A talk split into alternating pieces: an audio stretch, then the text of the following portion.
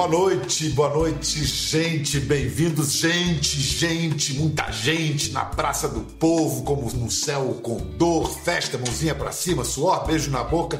Foram duas décadas comandando aglomerações por todo o Brasil, até que 13 de março, os corpos tiveram de se afastar, a pipoca parar de pular e as cordas de isolamento suspender o calendário que antes não tinha fim.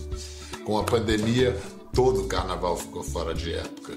Ficou a falta e a esperança do reencontro um dia, quem sabe, quando. Em seu último carnaval, ela viu tudo com olhos de passarinho, lá de cima, sobrevoou a multidão com fantasia de super-heroína.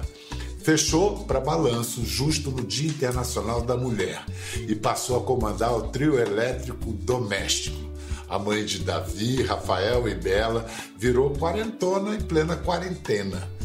De presente ganhou um tempo para pensar no tempo. Ainda é sempre uma menina bagunceira, há muito senhora de sua carreira, celebra o dote de ser muitas, várias, desde a naturalidade lavrada em sua identidade fluminense, pois nascida no estado do Rio de Janeiro, até a natureza de sua felicidade baiana, feita de fé, axé, pronta para acolher todos os ritmos, gêneros, bênçãos e crenças no mundo todo que o Brasil contém. Ela é a nossa querida Cláudia Leite. Ei, Claudinha! E eu falei, vou colar cílios hoje. Fazia tempo que eu não sabia o que era isso. Eu não sabia nem colar mais. Você faz isso comigo, Bial. Ah, meu amor. Você falei alguma mentira, por acaso? Só falei a verdade. Rapaz, eu acho que você fez um. Acho que o que você faz, a maneira como você fala, como você escreve, como você se porta já é em si algo muito especial. E ouvir você falar de mim dessa maneira foi, foi profundo. Acabou oh, com os meus filhos. Ô, oh, Claudinha, você, essa emoção aí que sai por esses olhos, não são só lágrimas você está onde? Onde é que esse 2020 danado guardou você? Tô na, tô na Flórida, em Miami. Emocionadíssima agora, fazendo uma reflexão. desde março, desde o início, você está aí? O último show que eu fiz foi o, o show do dia 8 de março, Dia Internacional da Mulher. Curiosamente, foi um, um ano em que homenageei a força feminina. E o primeiro show a ser cancelado, se, se não me engano, foi o nosso. Foi bem difícil tomar essa decisão. Eu fui, cheguei para o aeroporto para fazer o show é, que vinha depois da, da, do Dia Internacional da Mulher. E aí eu entrei no, no carro, coloquei as malas, meu coração muito apertado. Eu fiz uma oração na frente do carro e ouvi claramente assim na minha mente, parecendo neon, assim, fique onde sua família está. Naquele tumulto, naquela confusão, a gente meio sem saber o que estava acontecendo de fato. E foi o primeiro show a ser cancelado, eu acho que de um artista, foi um rebuliço, uma loucura, assim.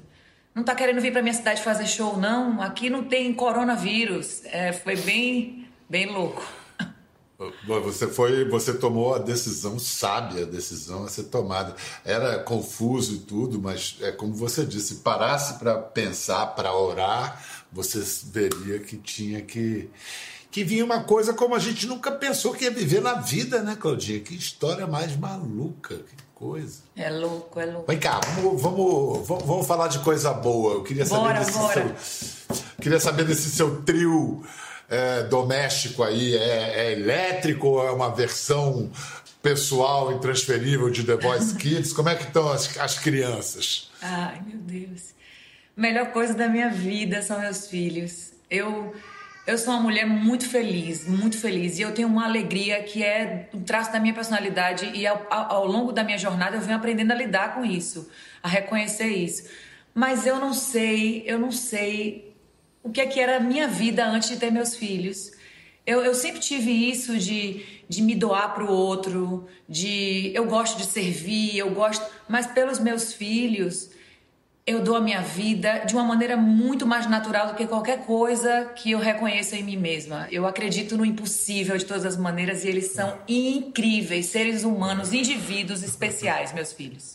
Muito lindos. É, Esse negócio de paternalidade, paternidade, maternidade, como queira chamar, opera uma, uns milagres na gente, umas coisas. Mas às vezes tem umas rasteiras também. Eu, eu vi você falando numa live com a Thaís Versosa que teve um, um, você teve um negócio chamado baby blues depois que a Bela nasceu, que não é exatamente depressão pós-parto, mas é parecido. O que, que, que aconteceu? Foi um troço horrível, viu, Bial? Eu não tinha, eu, eu, não, eu já tive, era minha terceira gestação, então eu pensei, sou uma caca velha, algumas coisas são bem ruins do pós-parto, eu já lidei com isso antes, vai ser natural, vai acontecer alguma coisa assim esquisita de novo, tô preparada. Mas foi bizarro, bizarro, assim, coisa de filme de terror. Eu tive umas alucinações, eu não sei se é hormônio, é, falam que é hormonal, falam que é da condição da mulher, de fragilidade, e ao mesmo tempo uma, uma potência, e isso não, não, não, não acontece muito legal é, na, na, cabeça da mulher, mas eu não sei. Eu, eu procurei ler sobre o assunto, quanto mais eu lia, mais eu via que eram coisas diferentes, reações diferentes em cada mulher, e, e achei que era o melhor se fazer de novo, era me voltar para as minhas preces, para a minha fé, para a minha força, porque foi horrível aquilo ali. É um, um negócio que, que eu jamais é, imaginei que eu ia experimentar. Os, os, desculpe, os sintomas eram que? Era um medão? Você tinha medo? Você via... Medo, medo, angústia, pavor. Tive uma situação assim de madrugada que foi é, terrível. Eu vi Bela muito real, Bial. Coisa, a, a mente da gente é um negócio cavernoso, né? E eu vi a minha filha cheia de, de bicho em cima dela e, e, eu não queria que ninguém tocasse nela, eu não permiti que ninguém tocasse na minha filha no, nas, nos primeiros 20 Caramba. dias. Márcio pegava ela e aquilo me dava uma aflição, uma angústia. Eu não consigo nem explicar hoje o que era aquilo, porque eu não, eu não, não consigo me reconhecer naquela situação. E foi antes de completar é, três semanas, eu já estava me sentindo outra pessoa, outra mulher melhor, eu tava me sentindo eu mesma de novo. Começando a me sentir. Então, quer dizer, Bela nasceu em que, em que mês? 20 de agosto. Ela nasceu. 20 de agosto. Então, quando você foi pro carnaval, foi tipo para comemorar que voltou, voltou à vida. Esse carnaval foi meio uma redenção? Foi, foi. Eu lavei, eu lavei. E foi um ritmo frenético, viu? Que eu saí da minha primeira quarentena, da minha caverna com Bela ali aquela coisa mais sombria dessa vez, mas linda também. E aí fui para um carnaval, suei muito, dancei muito, extravasei, me entreguei, assim, como sempre me entrego, mas com, com uma paixão assim diferente. Negócio doido. Gostinho, um gostinho especial dessa vez. Foi, foi. Você estava falando no início a coisa da reflexão, essa pandemia, essa, essa quarentena. Quem pôde aproveitar esse momento para fazer essa reflexão foi pode ter sido muito pode ter sido muito é, rico, né? Pensar nisso. E você ainda fez essa data redonda, né? Quando a gente faz uma data redonda, às vezes não quer dizer nada, mas é simbolicamente 40 anos. Você, você fez alguma. propiciou alguma reflexão sobre a passagem do tempo? Me falaram tanta coisa assim a respeito disso. E, e assim, tem sempre uma, uma uma imagem assim de uma mulher velha, uma mulher cansada, uma mulher que, que não dá mais frutos. E eu tô me sentindo tão plena. Eu quero começar tudo de novo. Para mim, assim, é como se eu tivesse a experiência, assim, um poder, uma coisa que, que ali me, me, me conduzindo e ao mesmo tempo juventude. Que que velha nada, que conversa furada que a gente falou, isso tá por fora. Também acho. A vida começa a hora que você quiser. Eu, eu tô aprendendo muita coisa, mas eu quero aprender mais. Eu acho, eu acho que, que isso me faz tão jovem, assim, de espírito. E, e eu, eu, acredito que quando a gente acha que a gente já sabe tudo, que a gente pode dar lições para todo mundo, que a gente pode escrever um, um livro de autoajuda, é, por mais que assim, num livro de autoajuda, acho que você consegue resumir algumas coisas que você quer compartilhar com o outro, mas você não sabe tudo, não, não viveu tudo, ninguém nunca viveu tudo. Então eu acredito que quanto mais a gente quer aprender, mais jovem a gente é. E eu tô com uma fome, uma fome de conhecer, uma fome de me relacionar, uma fome de de ir além, assim, de mim mesma e do que eu acreditei que era o meu limite em algum tempo, sabe? Eu tô com tanta vontade de falar mais, de ouvir mais, de viver mais. Quero tudo de novo, tudo de novo, Bial. Você é, é, é tão baiana nessa sua diversidade, nessa coisa de abraçar crenças e gêneros e culturas diferentes e tudo, e fazer essa, esse processamento em você. Isso é a cara da Bahia.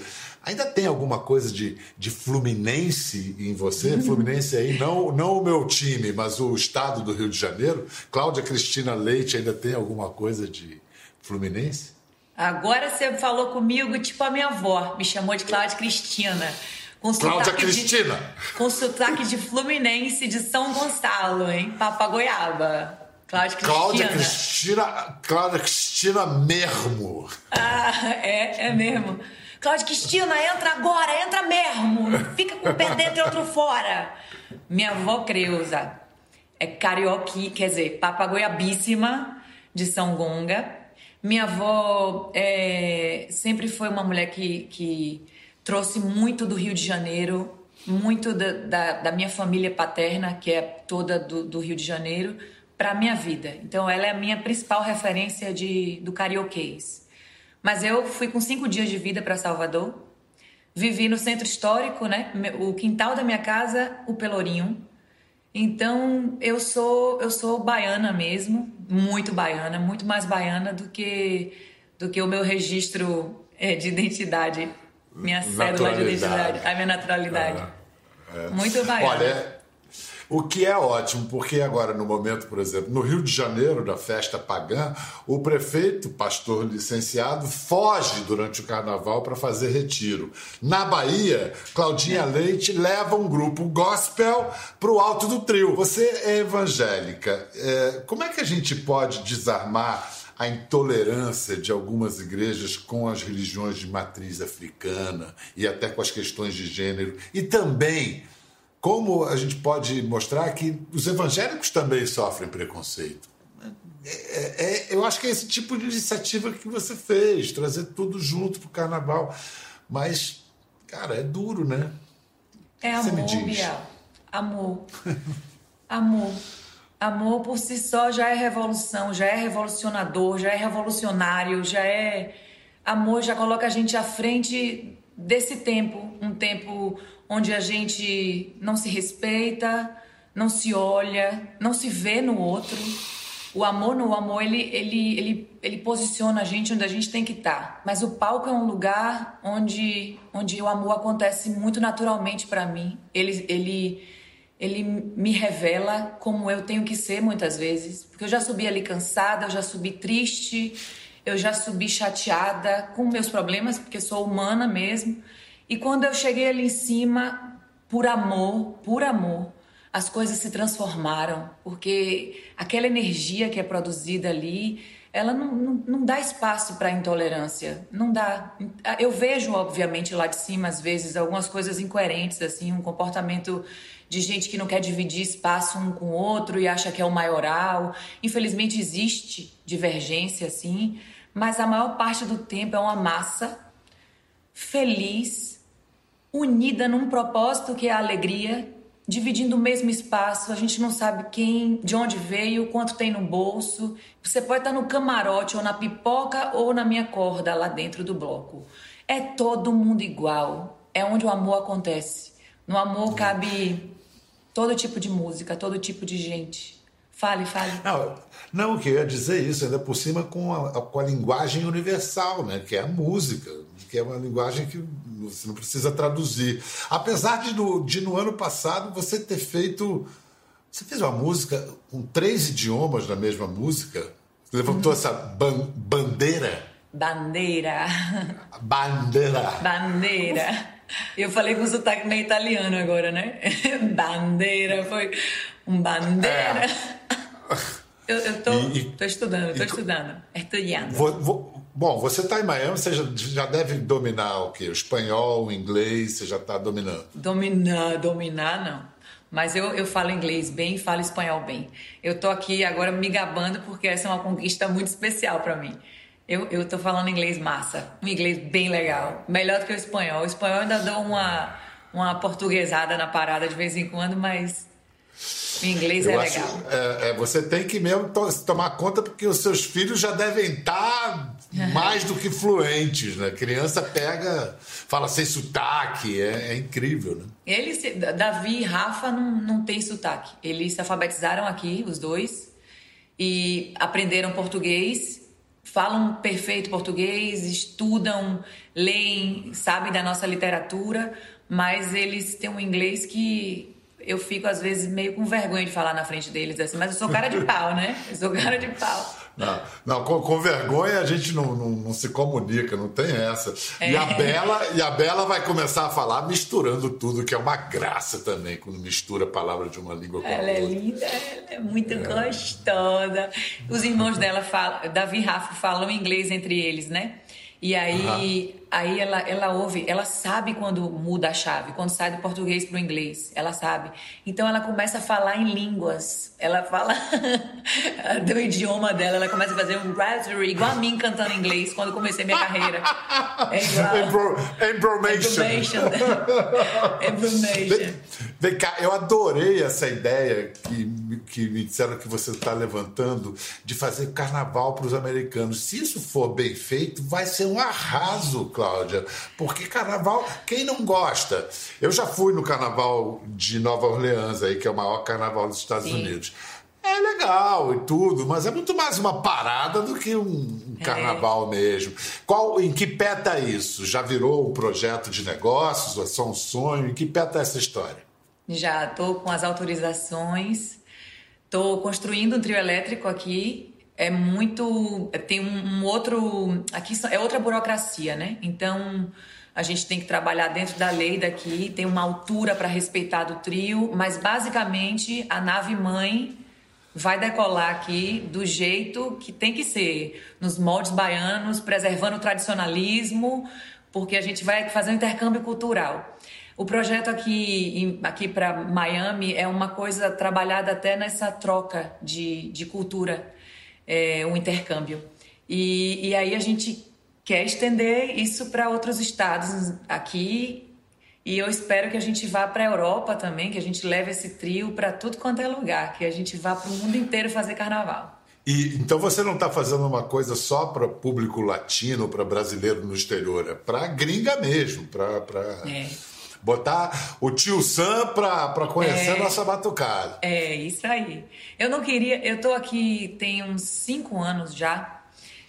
E é, é, é, complicado, porque a gente tem uma língua que, que separa né, a gente. E eu pensei, meu pai eterno, como é que eu não vou. Como é que eu vou continuar é, usando os artifícios que eu tenho, tanto musicais como de comunicação, sem, é, é sem que eles entendam o que eu quero passar?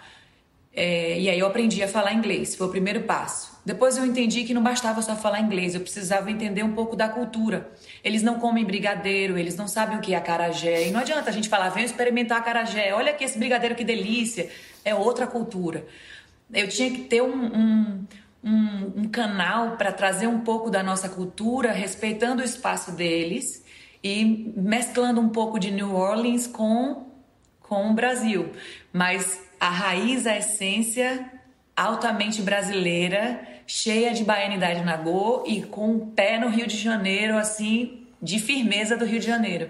Esse vai ser o carnaval daqui, se Deus quiser, e já está em andamento. É, esse próximo, é, esse próximo, eu acho que a pandemia suspendeu, mas quando eu tenho certeza que vai é. dar super certo. Vem cá, vamos lembrar um momento que preparou a, preparou não, que comprova que a Claudinha está pronta para cantar para audiências planetárias. Ai, Bial. que saudade, né? Eu nunca tinha assistido esse, esse eu e, e Carlos Santana. Pô, Foi emocionante, eu... obrigada uma, um mito, né? um gênio da música. Escuta, você fica encarregada, dá um jeito de botar uma guitarra baiana, daquelas guitarrinhas de, de, de para esse homem. Você já pensou o Santana com, com uma guitarrinha de trio elétrico? Nossa. Rapaz, ia ser incrível. É, vai, ser incrível. Vai, vai ser, ser vai incrível. Ser. Vai ser. Você é assim, tipo, decana no The Voice. Você foi fez a estreia do The Voice adulto, depois você fez a estreia e plantou o The Voice Kids. Agora você vai fazer o The Voice pro pessoal aqui de cabelo branco, a minha turma. Qual é esse formato? É a mesma coisa, só que com o pessoal mais velho? Você já está por dentro? O que, que vai ser? É, pra galera com mais de 60 anos, é, tô por dentro assim que vai ser uma emoção. O meu diretor Creso, ele é um cara extremamente sensível. Você conhece ele, né? Adoro Creso. Eu também. Ele sempre deixa um pouco de suspense no ar, mas compartilha aquilo que é fundamental ali para a gente seguir um, um, caminho, mas deixa a emoção fluir. Eu, eu acho que eu vou me emocionar muito. Eu acredito que vou aprender muitas coisas e acho que vai ser uma afirmação disso que eu sinto que eu te falei que todo tempo é tempo de começar. Todo tempo é o, é o momento mais especial que você pode ter na vida para para construir uma história. Eu acho que essas pessoas elas não estão ali para uma segunda chance, é, estão ali porque chegou a hora delas. Eu acredito nisso. Eu acho que eu vou assistir a grandes carreiras começando ali, vai ser sensacional. Galera com mais de 60 e vão dar aula pra gente. E a gente está de coach ali, mas a verdade é que vai aprender ali a gente. Sempre é assim, até com criança. Até com as crianças. Que bonito. E é, você está absolutamente coberta de razão. A gente. É, o, o, bom professor é aquele que sabe aprender com, com o aluno. O mestre hum. é esse. Já tem data para começar a gravar o. o tem, a gente, a gente começa final do ano agora. Uhum. É, não, sei, não me lembro, eu sou péssima cronologicamente falando, mas a gente faz um especial agora de fim de ano. É a primeira coisa que eu faço na TV depois dessa, desse período longo aí, doido. A gente está tomando todos os cuidados. A Globo passou para mim é, um. Eu fiquei até meio assustada assim com as coisas, porque a gente está saindo de casa agora, então tem todo um processo né, para se chegar a, ao Projac. E lá dentro a gente passa por, por mais um processo longo está tomando todos os cuidados e a retomada acontece agora em dezembro. Então eu tenho uma, uma programação além do The Voice. Então Natal e Ano Novo com a família é aqui no Brasil. Se Deus quiser. Amém, meu pai, amém.